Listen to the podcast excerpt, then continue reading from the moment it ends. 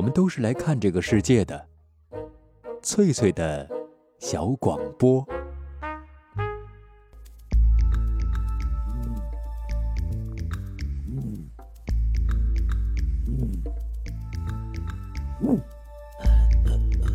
寻访华夏文明，感受自然美景，探索过去的足迹，唱响未来的星空。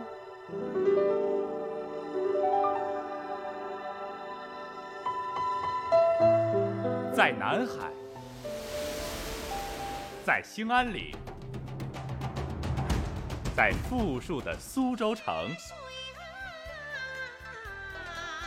一瞬间跨越万水千山，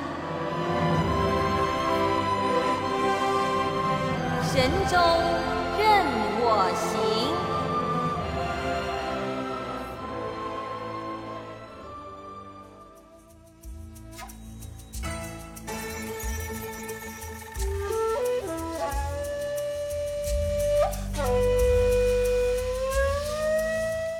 收音旁的各位听众朋友，这里是海峡之声广播电台，欢迎准时收听每天下午十七点到十八点播出的旅游节目《神州任我行》，主持人冯翠通过空中电波向您问好。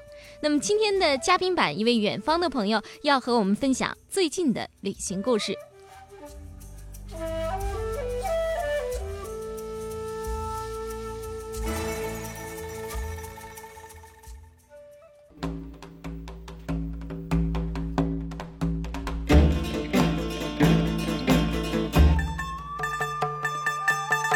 在城市钢筋水泥的丛林里，他们普通而平凡；在大自然崇山峻岭的怀抱中，他们神奇而勇敢。这是一群真正的旅行者，他们风餐露宿，笑傲江湖；这是一群无畏的探险者，他们爬山涉水，永不疲倦。道路的不断延伸是他们执着的信念，前途的不可预知是他们快乐的本源。海峡之声广播电台《神州任我行》节目，驴友俱乐部，欢迎您的加入。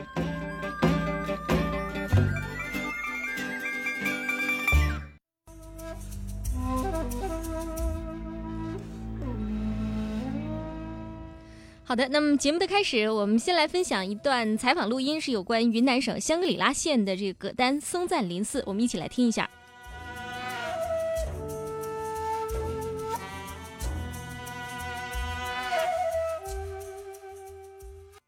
收音旁的各位听众朋友，我现在是在香格里拉县的葛丹松赞林寺，哈，一个藏族的格鲁派的寺庙啊。那有关寺庙的情况，我们请当地的朋友嘉训哥哥给我们介绍一下。嗯，葛丹松赞林寺是藏传佛教黄教的寺庙，也就是是宗喀巴大师创立的寺庙。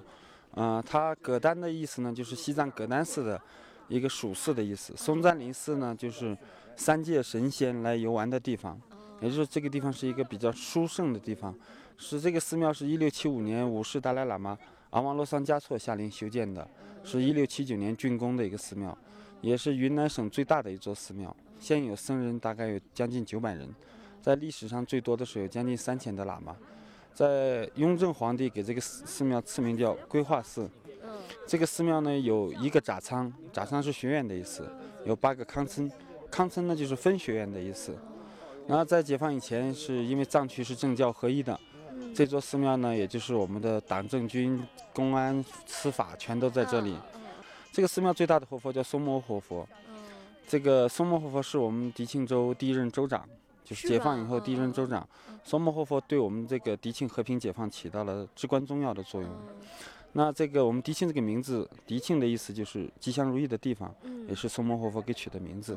所以这个寺庙是在历史上也出过很多高僧大德，包括出过三世葛丹法台。葛丹法台呢，就是葛丹寺的法台是这个藏传佛教格鲁派黄教的创始人叫宗喀巴。对，宗喀巴是一三五七年到一四一九年的一个。呃，藏族伟大的一个佛学大师，被尊为第二佛陀。宗喀巴在一四零九年亲自在拉萨修了这个葛丹寺，然后就是汉族说呢，就等于是葛丹寺的寺主。就是宗喀巴。然后这个寺主呢就叫法台，葛丹法台就是黄教宗教地位最高的一个宗教领袖。那就是从宗喀巴以后呢，这葛丹法台要一世一世的往下传。葛丹法台它就是这跟活佛不是一不不是一回事嗯那么葛丹法台如果他圆寂的时候他愿意转世呢，他会留下变函说他要转世，那么他下一世会变成活佛。哦但是这一世的葛丹法台一般都不是活佛。那我们迪庆这个寺庙出去的学生有三任，当过三任葛丹法台，所以是很了不起。你看右面有呃有一个康村，叫龙巴康村，他为什么修的跟我们甲仓一样高？这个在规矩上本来是不对的，为什么？就是中间这个是甲仓是吧甲吧？就是学院哈哎，对。然后这边是分院，不，我们嗯看到正在修这个是香城康村，背后有一个康村，嗯是叫龙巴康村。龙巴康村为什么修的高？就是因为他出过两任葛丹法台，嗯，所以它的地位高。他地位很高，他可以修的哦跟甲仓差不多高。葛丹法台，它不是活佛，那它到底是相当于一个什么样位置的一个他？达赖跟班禅见到葛丹法台是要跪下磕头的。是吧？他是黄教实际上的最高最的宗教上，他地位最高，哦，但是他不管政务，不哦管经济。他是就是哎宗教上的。我们说的这个葛丹婆章政权呢，是达赖喇嘛管，嗯，所以大家一般特别是内地的汉族只知嗯道达赖喇嘛、班禅喇嘛，对哎，但是不知道葛丹法台。对，葛丹法台是在黄教里宗教地位最高的一个人，啊哦，哎，他是宗喀巴大师的衣钵传人，哦。所以是这样。一般的就是藏传佛教的这个寺庙，它都是依山而建，然后修在一个很高的山顶上似的，像那个拉萨的布达拉宫啊啊，我们这个寺寺庙呢，它就是仿那个拉萨的布达拉宫哦修的。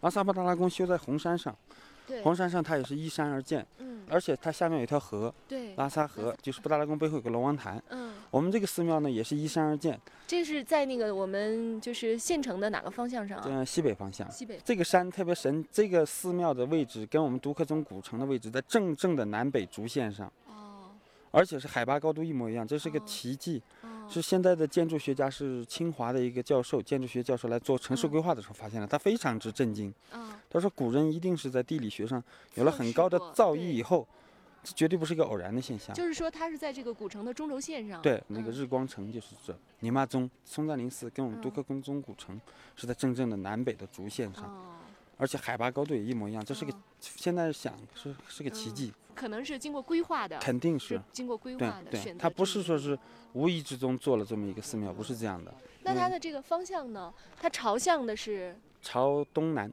朝东南哈。嗯，这个跟我们汉族人的那种他不一样。不一样。它不像嗯汉族一样的喜欢面南北背北啊什么之类的，嗯它这个藏族呢，他会根据各地的这个山势，嗯，还有就是他也很讲究风水，就是跟阳哦光哪里的阳光照进来。东南对，因为嗯什么呢？就是我们就是在北回归线，太阳一般都烧偏南，对。哎，那么你稍朝南的话，就阳光会很好。嗯等一下我们到上面的那个扎仓的堪布会议厅，嗯我们每天香格里拉第一束太阳就照到那个会议厅里。嗯，而且我们这个寺庙前面有个湖叫拉姆央措，嗯嗯，这个有个悲剧是文化大革命的时候，围海造田给用土硬给填了。哦哦，央措是这拉美央措是什么意思措就是？湖的意思，拉姆是仙女的意思，啊，仙女湖。哎，就是仙女湖的意思。哦，我们现在看到的就是这两边的用土夯筑的这种的哎，对呃，房子，这就是僧舍是吗？你说的？啊，藏族叫刹，就是汉族的僧舍。哦，僧人嗯平时就在这儿生活。我简单介绍一下，就是喇嘛的意思是老师的意思。哦，很多汉族分不清藏族的这些喇嘛，，我一看到穿红哎色的，通通都叫喇其实寺里面喇嘛并不多，小的呢叫扎巴，就是汉族叫沙弥，就是小扎巴。哦真正喇嘛要考试，考得过了以后，能教人了以后才能叫喇嘛。啊，那他们在外表能够区分出来吗不能吗？跟上大学的时候，学生跟老师你也分不出来。这第一个扎仓是桌。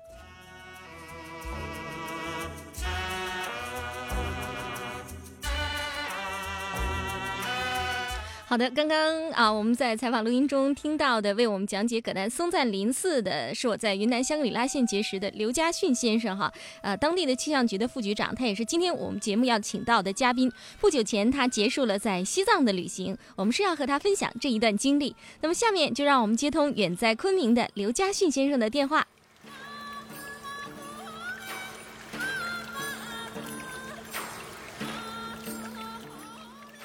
对门对户哎。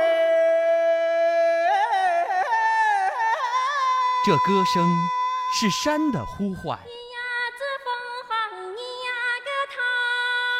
这歌声是水的轻吟。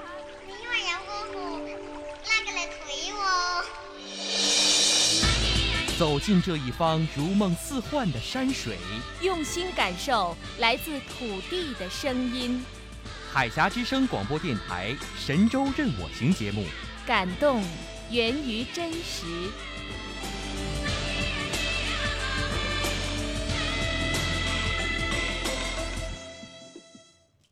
好的，嗯、那么现在我们的电话已经接通了哈，嘉训，你可以听到我的声音吗？哎，可以听到翠翠。哎，很。高兴又在这个我们的电波当中相会了哈。呃，啊你能和收音机旁的各位听众朋友打一个招呼吗？稍微做一个自我介绍，让大家认识一下。呃，各位听众大家好，我是那个云南迪庆香格里拉气象局的，是做天气预报的，很高兴有机会在这里跟大家聊聊有关西藏的话题。嗯，你现在是在昆明是吧？人是在昆明。哎，对，哎，当地的天气是怎么样的呢？嗯，气温大概有多少？很好，阳光明媚。哦，嗯，我们所在的呃福州市现在正在就是是阴雨天气哈，下一点点的小雨哈。前面呃，我把你在葛丹松赞林寺的一段采访录音哈，就是给我讲解的那一段呢，选放了呃，选放给收音旁的各位听众朋友。我想有一些朋友会觉得特别好奇，你是从事气象工作的，但是你对藏传佛教有兴趣，而且还挺有研究的哈，这是怎么回事儿呢？嗯，这个可能是跟我个人的经历有很大关系，嗯因为我是出生在丽江的，然后我高中的时候呢，就是到香格里拉去读的。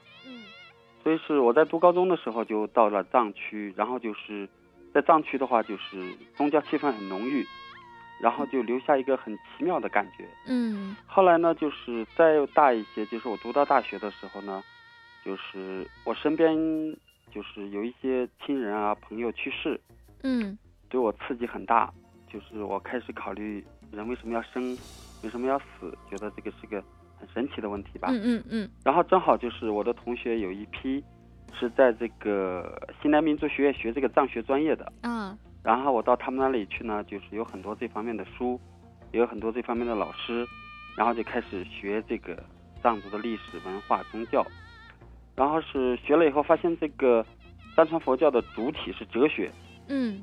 它跟我们一般想象的神学这个不大搭界，所以就觉得这个东西很有意思，然后就开始学，然后特别是我在藏区呢，它这个，呃，一般人觉得佛教是只是一个神神学的东西，嗯是求神拜佛啊什么的，实际上是真正的学佛教不是这样的。嗯他特别是学藏传佛教，他藏族近一千三百年多年多年的历史呢，实际上就是跟这个藏传佛教是紧密相关、不可分割的。就是说，呃，你学习藏传佛教的过程，其实也是学一个就是藏族的历史的过程，是吧？对，藏族这一近一千三百年，就是从公元七百九十年以后的这一段历史呢，就是所有的历史事件、它的文化、它的建筑、它的风俗习惯，都是跟宗教不能脱离的。嗯，所以就是呃，在学习的过程中，可以说对就是藏民族有了更多的了解。你本身不是藏族是吧？对，我是汉族。嗯，那你是去过好几个藏区的。嗯，嗯，那是哪几个藏区呢？我一直到现在哈，我还不是太习惯，就是说你们哎分藏区的那种的习惯，你们是分了好几个藏区，不像是我们分了好几个省份那样的啊。它是这样子，就是嗯藏区是，它是分康巴藏区、卫藏、后藏。嗯就是卫藏呢，就是拉萨这一块，嗯拉萨就是往东、往北、往南这一块，然后拉萨往西是有一现在叫日喀则，日喀则这一带是现在是就是在藏区里算后藏，嗯。然后呢就是藏北有一个县叫安多，嗯。安多再往北呢是青海，嗯。然后这整个这一块呢叫安多藏区，嗯。然后再往东边就是西藏的昌都，呃青海的玉树，然后就是四川的甘孜州，我们云南迪庆，嗯。这一块呢就是康巴藏区。啊嗯啊，原来我到的这个地方就是康巴藏区哎哈。，你到了 康巴藏区，对。对呀，我一直都很向往那个地方哈。然后呃，都说那个地方的风景也好，人也好哈。呃，但是就是实际上，我就我的感觉，我还以为就康巴藏区它是应该在四川那一边呢，实际上是云南。孜州也是属于康巴藏区，哦它也是属于四川的阿坝州是属嗯于安多藏区的。哦，是这样的哈，是这样划分的。那这这么多的藏区，你是到了几个呢？嗯，我差不多都到了。啊，在过去的几次旅行当中，你觉得就是让你最难忘的是什么地方呢？嗯，因为我到过的藏区 也比较多，嗯每个藏区呢都有各自的特色，嗯然后绝大部分地方都很美。嗯就是我都很喜欢这些地方。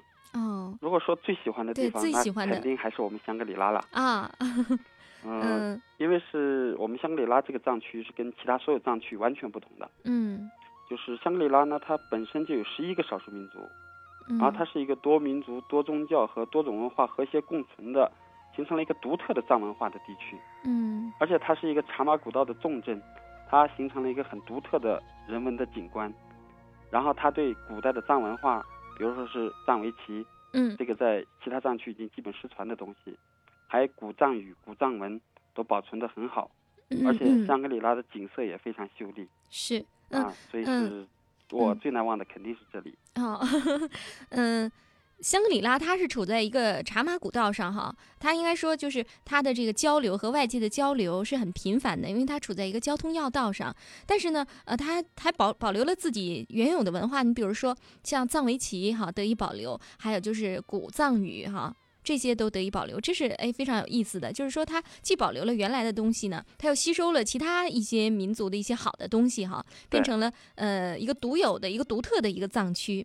那我和你交往的过程当中，我感觉你是对藏民族这个民族是很有认同感的哈。你是喜欢他们的生活方式吗？还是喜欢他们呃什么其他的地方？嗯，这个准确的说的话，就是我觉得我可能是喜欢藏族，嗯，因为为什么呢？是这个嗯藏族跟汉族是，首先它在这个它的传统文化上就有巨大的不同。嗯藏族是一个个性比较张扬，然后比较豪爽的一个民族，嗯，它这个是跟汉族的这种含蓄内敛的这个嗯传统不一样。可能和和这个受儒家文化哎影响的汉族人的那种哎比较谦逊哈啊柔和哈中庸哈，就这种是不太一样这个跟汉。族很不同。嗯你比如说举个小例子，就是嗯比如说我们教育小孩儿，汉族就经常会跟孩子说：“你整整看人家都笑你了。”嗯嗯嗯藏族不会，嗯藏族小孩如果在那跑，大家就很高兴，会鼓励他。哦 所以这个是跟汉族很大的一个不同。嗯嗯所以藏族呢，他可以笑得阳光灿烂、天真无邪。嗯我们现在的都市人，不管怎么笑，都是脸上都是掩饰着一点东西的。嗯。就你喜欢他那种质朴纯真哈，就是不不不加掩饰的，很真实的哈，很本真的质朴的那一面哈。对，嗯然后藏族呢，他又喜欢色彩，你看嗯，藏族的服饰很浓烈。特别漂亮，它的嗯色彩非常艳丽。嗯，然后呢，他们基本上都能歌善舞，然后又长于骑射。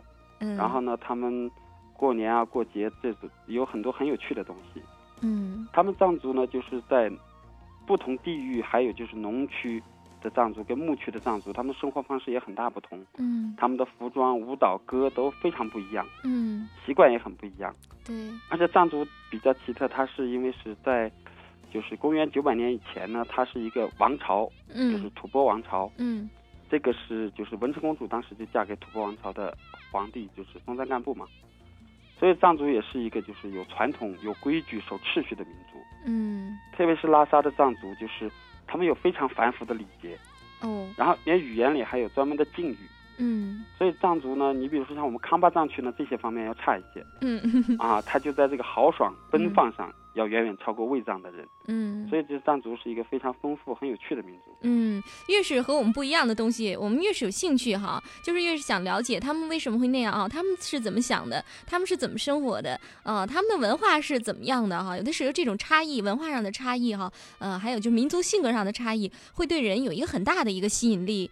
嗯我我想我可能对这个少数民族的好奇也是和你一样哈，也是源于他们和我们不一样哈，和就是我们所生活的这个都市不一样吧。对，那就在不久前，我知道家训再次踏上了西藏的土地。当时我还问你哈，说这段旅程怎么样哈？你就对我说说特别好，特别开心啊，特别喜欢。我们稍后要听你给我们讲述一下那段让你特别激动的旅程。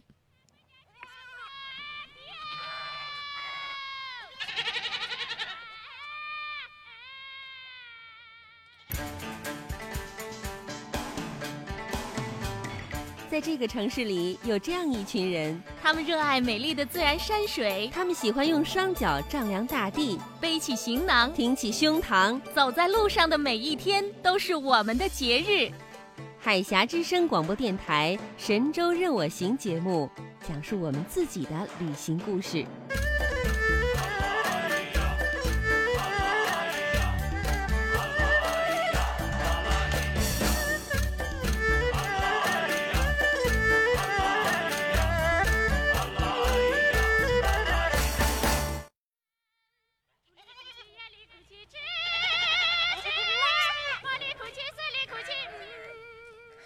友们继续锁定频率收听海峡之声广播电台，每天下午十七点到十八点为您播出的旅游节目《神州任我行》。今天是我们的嘉宾版，那我邀请到的嘉宾是来自云南香格里拉县的刘家训先生。呃，家训，呃，冬天去西藏是不是感觉挺冷的？冬天的西藏是一个什么样子呢？嗯，冬天的西藏是因为西藏海拔很高嘛，哎，然后幅员也很广大，嗯然后各地有很大的不同，但是主体的景色是就是是黄色，黄色啊因为是土地的颜色吗？不枯草跟土。它是因为冬天的话，就是绿草都没有了嘛，嗯都变成枯草。但是它西藏的山川博大，然后它又几乎没有树，所以嗯整个的山野的感觉是一片枯黄。哦但是山呢，它很有力量，它是给我的感觉是一种刚劲苍凉的感觉，嗯就是特别能让人感觉到这个天地造化跟雄浑厚重的力量，嗯，特别是看雪山。嗯然后另外呢，就是西藏的天是特别纯净的蓝，净的让人感觉可以飞到天上去。然后西藏的湖、西藏的江河，水又特别特别好，特别碧绿温柔。然后在这个蓝天下是苍凉的山，在下面是温柔的湖水，所以是特别的美。哦，听你这么一说，我觉得这个简直是集刚劲与阴柔于一身的西藏哈。啊，对啊，我就觉得像那嗯个特别好的那种强壮的男人跟特别温柔似水的女孩子在一起的。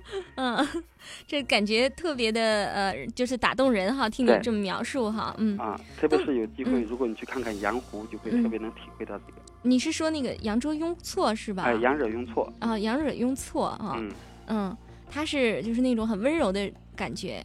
羊惹雍措是能洗净人灵魂的一个地方。哦，嗯嗯，但是听说还要翻好几座山才能到哈，从拉萨嗯出发。直接通公路。哦，直接通公路。嗯嗯嗯，哎，那你提到了就是羊惹雍措哈，那我们就想了解一下，这次你到西藏就都到了哪些地方？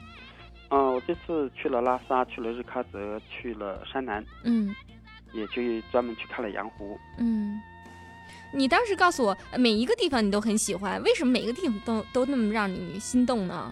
这个可能跟我个人的这个有关系，因为我学嗯藏史、学藏族的东西学的很多嘛。嗯然后每一个地方它的风光、它的历史、它的传统、它的寺庙、它的建筑都不同，然后每个地方的民俗也有差异。嗯，所以的话，我就到每一个地方对我来说都很新奇、很兴奋。嗯你比如说到拉萨，你能看到布达拉宫嗯，啊，你能看到大昭寺，嗯然后对宗教感兴趣呢有三大寺，嗯然后有八你买东西有八角街。哎你比如说到山南呢，我们可以看到藏族第一块田泽当，你可以看到藏族第一个皇宫雍布拉康，你可以嗯看到藏族第一座佛法僧俱全的寺庙桑耶寺。嗯所以每个地方它都差异很大，很有意思。嗯，山南和日喀则，你们的行程是怎么安排的呢？我刚刚提到听到你说的山南有那么多的第一个哈，对，哎，这个这个地方是不是它是一个历史上呃，就是很有历史文化厚重感的这样的一个地方？它的就是它的开发也是比较早的呢。山南是藏文化的整个发源地，哦，就是啊、藏族就是吐蕃王朝，就是从雅龙河谷，就是从山南这一块发迹起来的。嗯然后它是后来迁，就是松赞干布把它迁到那个呃不的那个拉萨去的。嗯所以山南呢，它是藏文化的发源地，所以藏族的历史就是准确的说的话，就是啊、就是从山南开始的。嗯。所以呢，它就像我们的黄河这个摇篮一样，它山南的那个就是啊、山南旁边呢就是雅鲁藏布江，它是在雅鲁藏布江边上，嗯，它也就是在这个雅鲁藏布江的河谷嗯。发展起来的一个民族，是不是所以它的文化起嗯源就是在山南。就是在河谷地段哈，在河边哈，一些文明都是产生于这里的。对那是不是就是说藏族的很多的文化上的传统，还有就是他们的文明哈，也在河谷边呢？对对，没错，是嗯一样的。嗯现在山南就是在雅鲁雅鲁藏布江边上考古发现非常多的新旧时期的遗址。哦，呃，那日喀则呢？日喀则你们的行程是怎么安排的呢？日喀则呢，就是我们去看了班禅大师的呃住席地，就是嗯扎什伦布寺。嗯啊，去看了一下这个就是萨迦派花教的这个寺庙，就是萨迦寺。嗯然后其他呢就是啊，去看了江孜的那个著名的白居寺，白居寺寺是四个教派合一的寺庙。嗯然后去看了江孜古堡，这个是当年就是抗英的一个著名的这个打仗的一个地方，嗯就是西藏抵抗英国人入侵的一个地方。嗯然后我们就去看了羊湖，哦。嗯，整个的就行程安排的还是蛮紧凑的，而且还、哎呃，就是挺有节奏感的哈，还不一样哈，安排的嗯都不一样。比如说你说山南的什么第一块田啊，还有皇宫啊哈，还有一些嗯花教的一些寺庙哈，在日喀则的一些安排哈。对，嗯、那我相信这里面有一些呃收音机旁的听众朋友一定特别有兴趣，会想听你详细的介绍一下。呃，那么半点广告时间马上就要到了，节目进行到这儿呢，呃，我也请嘉迅还有收音机旁的各位听众朋友稍微休息一下，停下脚步，欢迎朋友们继续锁定频率收听今天的《神州任我行》节目嘉宾版和来自云南香格里拉的刘家训分享他在藏区的旅行。那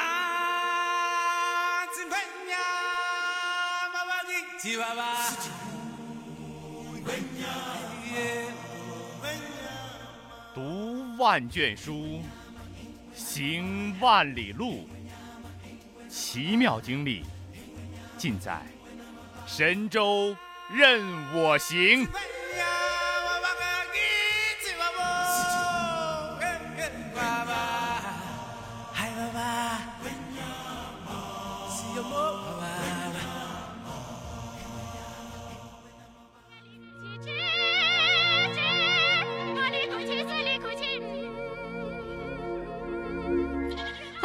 继续锁定频率，收听海峡之声广播电台正在直播的旅游节目《神州任我行》。接下来呢，我们还是要继续分享来自云南香里拉县的刘家训的藏区旅行故事。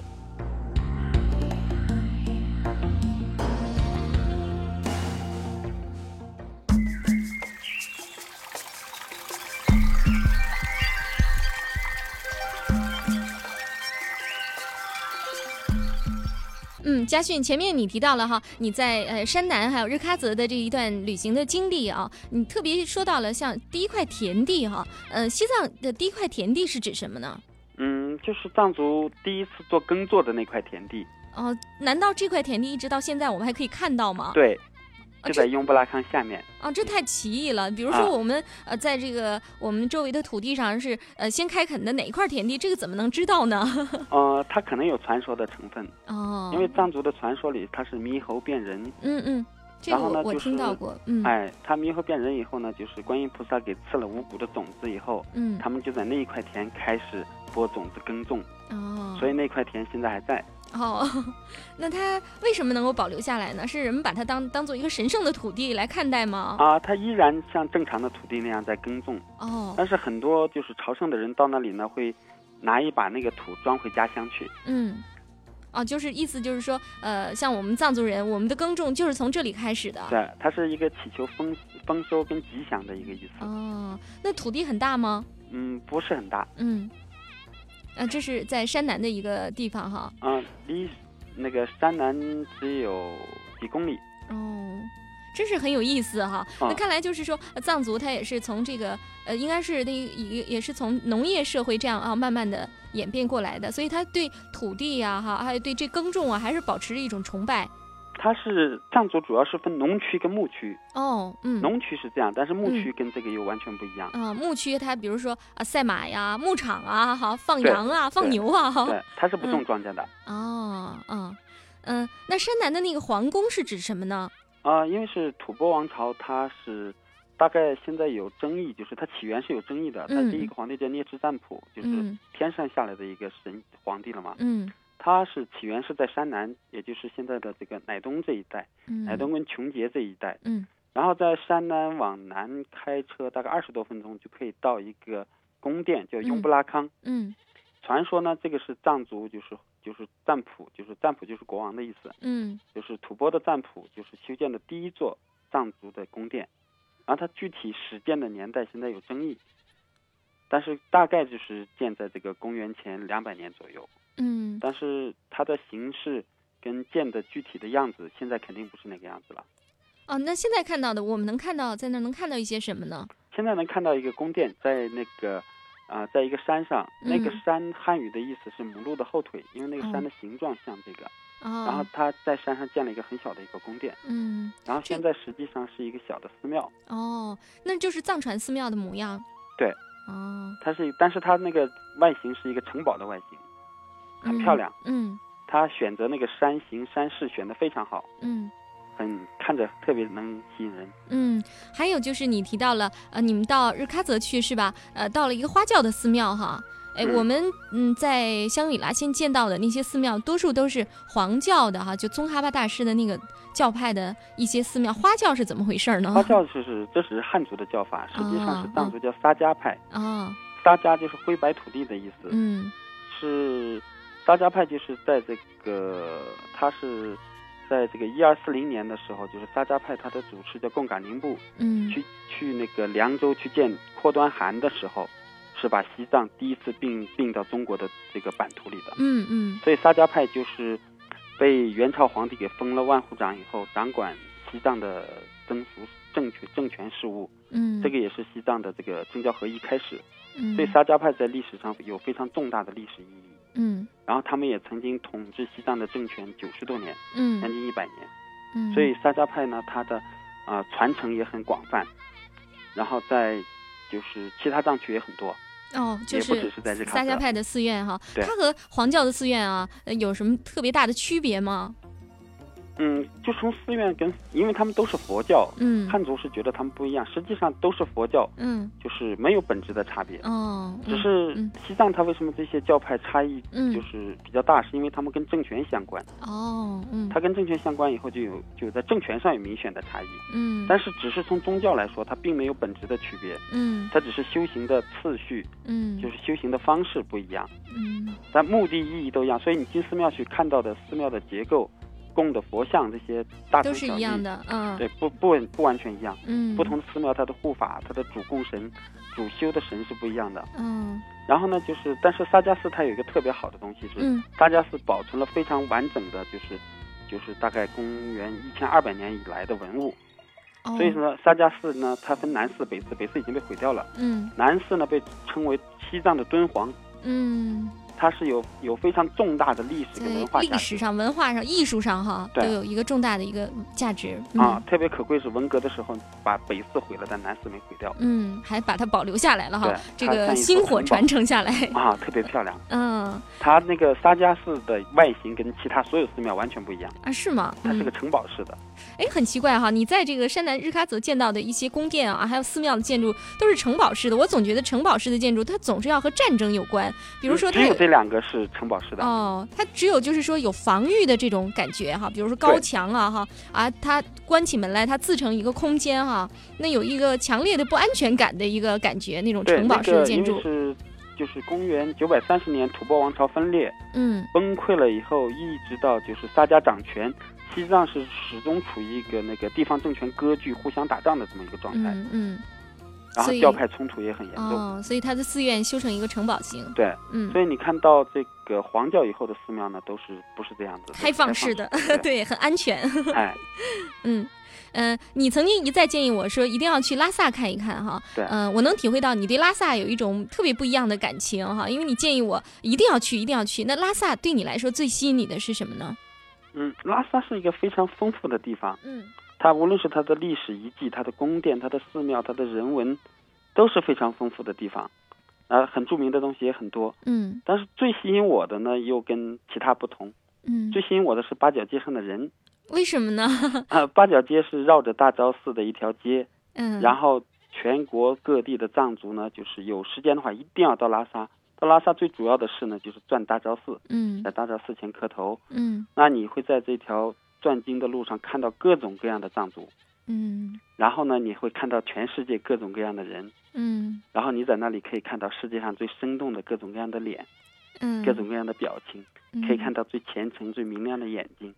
那里是我觉得是最最让我动心跟动魂魄的一个地方。嗯在藏区到所有的地方都要顺时针走，嗯，我到那里我会故意的逆时针走。哦，这可以吗？这可不是一个礼貌的做法啊呀。我我没有当做我去钻进，我是去嗯看人，嗯可以看到非非常让我动动心的人。嗯，我在拉萨住着的时候，一有时间我就跑嗯那里去看看。嗯，你看这些人的面孔，是不是有一种就是说对照自己的这这样的一种感觉？看各种各样的人，对，在有一点审视自己灵魂的这这样的一种意味呢？肯定是，嗯，因为我们看别人总是想，看一看，好像从从别人身上是不是能发现自己的一些东西？对，然后嗯你会反省一些自己的人生哲学，嗯，比如什么是幸福，什么是生，什么是死？哎呃，我们从哪儿来？我们要到哪儿去？我们的祖先是怎么样的？我们的未来是怎么样的？哦，活着的意义是什么？对，这这个话题讨论起来就就啊就很哲学了哈。嗯呃，那你这次再到拉萨哈，这座城市有有什么变化吗？嗯，我第三次去没有发现比以前干净漂亮了。啊、干净漂它亮。是因为就是今年他们是九月份自治区四十周年成立大庆嘛，嗯然后就是把呃布达拉宫的广场、罗布林卡全都给大修了一下，嗯。然后街道弄得也比以前漂亮，比以前嗯干净了，嗯所以是这个变化特别大。嗯。就是布达拉宫前的广场是完全变了，嗯。嗯，其他的方面的是变化不大。啊、不变的还是大昭寺前面的转经的人，对吗？哦，那个不变，那个到秋天就是农忙过了以后，那个嗯人如潮水，挤都挤不出去。嗯，你又去看大昭寺上的这个转经的人了吗？又看那些人的脸了吗？看了，肯定要去。那个嗯有个马吉阿米，你们知道吗？我知道，就是一个啊著名的那个藏族餐餐厅是吧？是它马吉阿米。啊，嗯茶室，它就是在这个布达拉呃大昭寺的啊、后面，嗯也就在这条钻经路上边上。嗯如果你不愿意逆着走呢，躺在那个茶室的楼顶上也可以看。啊，位置选的挺不错的哈。啊对嗯，我从来没有去过西藏哈，但是哎，我是有计划要去西藏去的。我决定呃听从你的劝告啊，先到拉萨去转一转啊，然后到街上去转一转，到马吉阿米去坐一坐啊，然后晒晒太阳啊，就是随便的逛一逛哈，然后吃一吃啊，看一看啊，拍一拍啊，啊，对对 就是对，你们的诀窍。对我最喜欢的那种旅行的方式哈。但是就是我想收音机旁的很多听众朋友啊，他也是想要到藏藏区去。对初次到藏区的朋友，你有哪些建议呢？你觉得该从哪一个藏区开始比较好呢？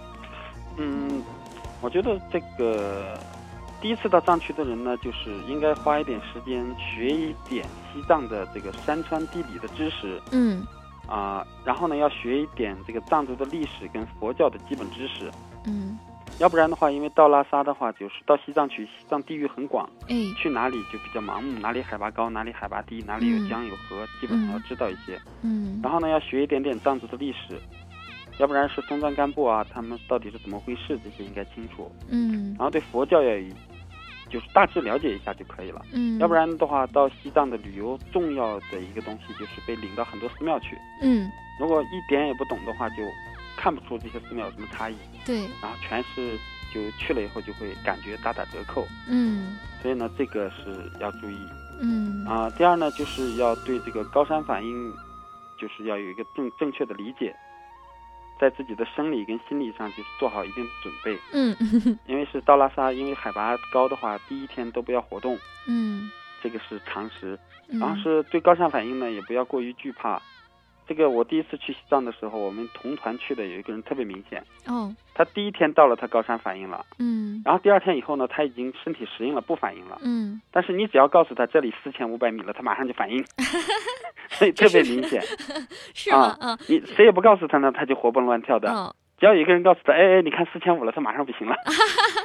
那是不是心理作用啊？哎心理一个心理暗示。高山反应就是有很大一部分都是心理作用。嗯，紧张。我们、嗯对我们就是在西藏的朋友，他们跟我说，嗯他们一开始带团的时候没氧气嘛，嗯他们就没办法，嗯没办法就灌了一袋子空气去。哦上山呢，谁说高山反应了，给他吸吸，他就说好了。哦所以是高山反应，很多人都是自己吓唬自己。嗯但是高山反应如果真的反应的话，嗯一定要高度重视。嗯比如感冒了的时候，要赶快坐飞机离开，嗯因为是在西藏，就是海拔很高，如果感冒了，会容易引起肺水肿，嗯，就很危险了。肺水肿就直接危及生命，嗯。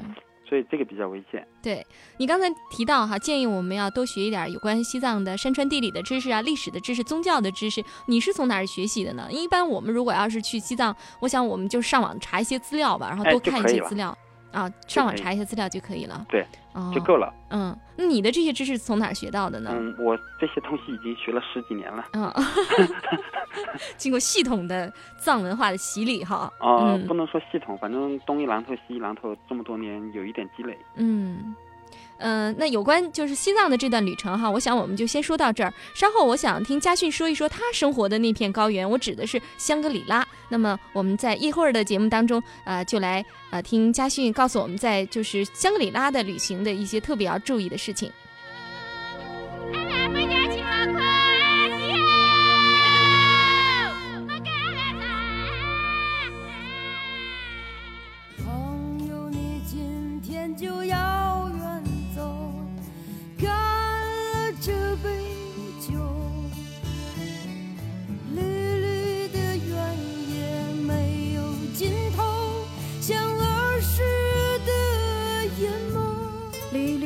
的田野没有尽头，像儿时的眼眸，像儿时的眼眸。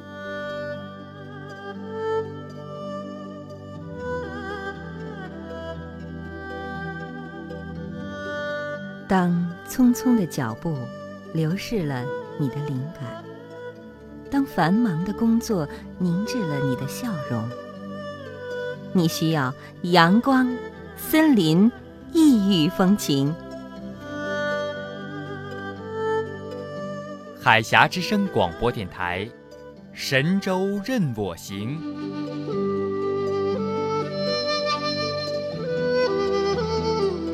绿绿的田野没有尽头，像儿时的眼眸。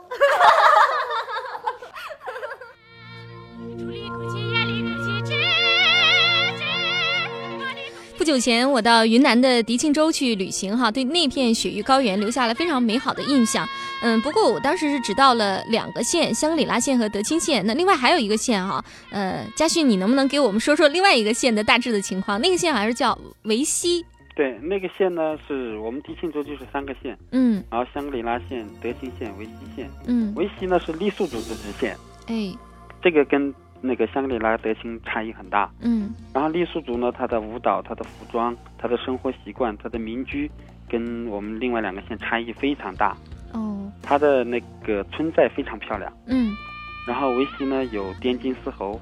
嗯，有很多滇金丝猴，也是我们国家就是滇金丝猴最集中的一个地方。嗯，有机会可以去看看。然后傈僳族，我们现在听到的这个音乐就是傈僳族的一个歌曲，呃，名字应该叫做呃叫做碧罗雪山。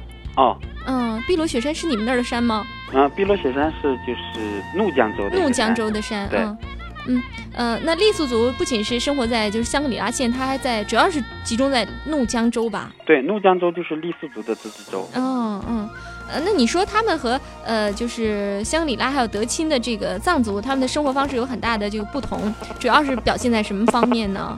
是，他也是一个很擅长，我看他是一个很擅长的民族。对，他的他的整个生活习惯都完全不一样。嗯，他的服装、语言、文字。啊、呃，生活习惯、生活方式全都不一样。哦，嗯，那就是在维西县最好玩的是什么地方呢？嗯，维西最好玩的地方应该是去看金丝猴吧，在萨马格。萨马格哈。对。嗯，那离就是香格里拉县很远吗？一百二十公里。哦，也不算远哈。啊。那也是要大概要呃住在维西县是吧？啊、呃，住在那个地方有一个乡叫塔城乡，要住在塔城乡。嗯，看滇金丝猴是指到山里边去看野生的滇金丝猴吗？对对，没错。哦，那能看到吗？因为去十次能看到八次。哦，是吗？那两次看不到，这几率还是蛮高的嘛。对，因为上面那个是金丝猴最集中的一片。嗯、哦。然后那个我去看过。嗯。金丝猴非常多。嗯。滇金丝猴它长得主要是最最大特征是什么样？它长什么样子啊？金丝猴跟其他猴子最大的不同是，嗯、一个是它毛色是金黄的，啊、嗯，就是小的时候还不怎么黄，越大越黄，嗯，然后它是两个鼻孔朝天，嗯，对，啊，这个是金丝猴跟其他猴子不同的，嗯，滇金丝猴跟大熊猫一样，都是我们国家一级保护动物，嗯，是特别珍贵的，嗯。啊，那主要是呃看一下，就是滇金丝猴它在那个保护区的一些基本的一些生活呀什么的哈，感受一下。嗯，现在除了比较热门的旅行路线，在香格里拉，在这个迪庆州，你像是梅里雪山哈、碧塔海啊、蜀都湖啊哈，呃，我听当地的州长也说，还有很多处于未开发状态的好景致。这些未开发的，我们都没有听到过的，你能不能给我们说几个地方呢？嗯，因为是是迪庆的旅游资源非常丰富。只是香格里拉县就是初步，嗯、我们初步勘察的时候就有一百七十六个景点。嗯。所以这个景点是非常多。但是主要大的景区呢，你比如德钦还有雨崩，嗯，这是非常美的地方。你比如香格里拉还有一个尼汝，这是很大一块景区。尼汝尼鲁，哎，尼鲁对，尼鲁是吧？啊，尼鲁是一个什么样的地方？我以前好像请过一个嘉宾，他就专门到尼鲁去。对，是也是一个是很漂亮很大的一个地方。如果嗯你要花时间慢慢走的话，要走十多天。哦，嗯嗯，然后它里面有瀑布，有有草原，有高山，有峡谷，嗯有雪山，嗯然后还有溶洞。哦然后尼汝的藏装跟他们尼汝的那个藏歌跟其他地方也全都不一样，嗯，所以很有意思。你也是嗯、呃在尼鲁那个地方玩过一段时间是吧？哎，嗯你比如说还有其他千户山，千户山上面有四百多个湖，啊然后它景区开发只开发了一小点儿，如果哦你愿意走的话，还有很多地方可以啊，千湖山四百多个湖的山在哪儿呢？嗯，在小中甸到中中甸到小中甸这个大概有四十多公里长的这个山脉上，哦，大大小小都是湖。嗯，那路程怎么样？交通还方便吗嗯，？如果你只是看一两个湖呢，就很方便，没问题。嗯，如果要都看的话，你得背着包在山上住着。啊，你自己对迪庆州的什么地方，就是说最想去、老去，然后都不厌烦？雨崩，为什么 是雨崩嗯，我？特别喜欢那个地方。嗯我在网上的名字就叫雨崩。啊啊、那个地方是我觉得我到过的最美的地方，嗯就是能动人心魄的地方。嗯，就是那它是嗯在真正的雪山脚下的一条沟，嗯里嗯面有一个神瀑，嗯，然后那条沟里很美，有嗯水，然后到秋色的时候，那个山上五颜六色，非常漂亮。嗯然后那个神瀑是特别神奇，它那个水不是固定的落下来的，嗯，它水一会儿大一会儿小，一会儿停。神瀑好像就是雪山上化下来的雪水对，然后呢，就是藏族说倒霉的人过那个瀑布就淋不到水。啊。嗯，就是如果呃走过神瀑的时候被神瀑给浇湿了哈，这绝不是一件呃让人沮丧的事情，而是最最幸运的啊。哎，对，很多的像就是西藏的，还有就是像迪庆州的云南的这个藏族，他们都是要到神瀑那儿去转山的，每年的时候，对。就转梅里雪山、大转山、小转山的，是吧？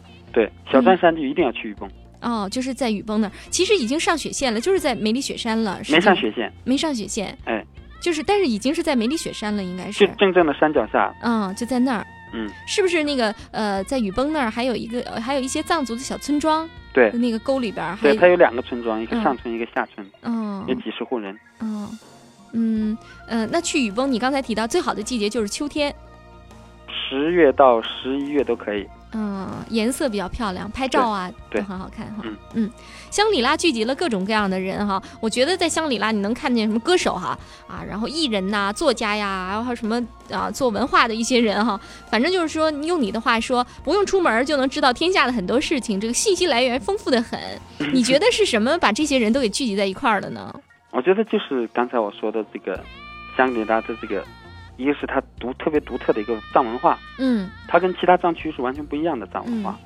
然后呢，就是香格里拉就是有一种开放的精神，嗯然后香格里拉有非常美的山川，嗯所以我觉得这些是主要的问题。嗯，当地人好像生活的也是处于一个非常平和幸福的一个状态哈，然后呃能够。就是接受来自全国各地的一些朋友，你像我们到呃，就是这个古城去哈，到人家里边去做客，到酒吧去做，也觉得就像到家了一样，很很温暖。那嗯，我在就是迪庆州的时候，从你那儿了解了就在藏区旅行的一些必要的礼仪，比如说在寺庙的一些礼仪哈，你能把这些也告诉我们的听友吗？因为嗯多一些了解，有利于就是外地的游客和当地民众的一个沟通和交流。这主要是这样，就是嗯大部分跟汉区的寺庙是一样的，就是嗯不要大声喧哗，哎，店内不要照相，这都一样。嗯但是藏族藏传佛教寺庙里呢，就是走所有的地方要顺时针走，嗯绕佛像也好，绕房间也好，就是绕那个活佛啊什么的，凡是需要走、需要绕的地方都要顺时针走。嗯另外呢，不要用手指头去指那个佛像啊、画像啊、塑像或者是僧人，都不要用手指头去指嗯啊。再呢，就是见活佛的时候呢，一般是要跪下给活佛磕个头，嗯然后呢，就是退站起来退出来的时候呢，就朝后倒着走两步嗯，就是然后就不能不能用屁股对着人哈。啊嗯。但是你退两步以后可以 啊，可以转身啊。，但嗯是还有一个就是在寺庙里求到的东西，嗯比如护身符啊什么之类的，不要扔出去，嗯不要了的时候烧掉，哦嗯主要是这样。嗯，还有就是不能用手指。那你比如说你要呃，你要指哪个神像啊，或者是啊、指就是提示哪一位活佛呀？那你应该怎么？整只手，嗯，手掌手掌嗯啊，然后这样去指，嗯，整只手比较有礼貌就像我们介绍什么东西那哎样那个哎动作。啊啊。嗯，你还会到西藏去旅行吗？嗯就是如果要是再有机会去西藏的话，你最想去什么地方呢？因为都到了还会去。嗯，啊、我再去的话，我要去阿里。哦，呃，到无人区去吗？难道是？嗯，阿里有世界第一神山冈仁波齐，嗯。有第一圣湖马旁雍措，有那个藏族的古格王朝的遗址，嗯。有扎达的土林，嗯。有后红旗重要的寺庙驼林寺，有日土的班公错，嗯。所以是有非常多很美的地方，很有历史意义的地方所以这是你下次旅行的目的地哈。啊，重要的目的地。哦，你是呃这个脚踩香格里拉的土地，然后眼睛望着西藏哈，不断的拓展自己的在藏区的旅行的脚步这个啊范围哈。你希望你生活的香格里拉未来能成为一个什么样子的香格里拉？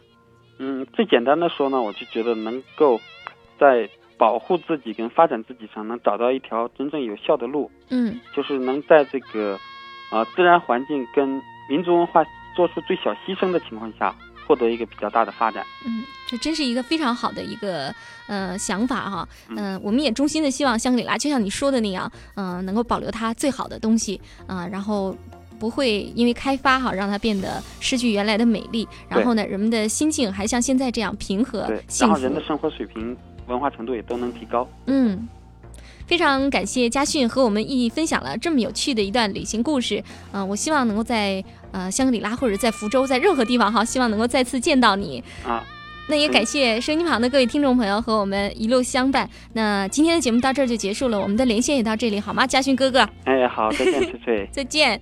好，祝收音旁的各位听众朋友旅途愉快，一路平安。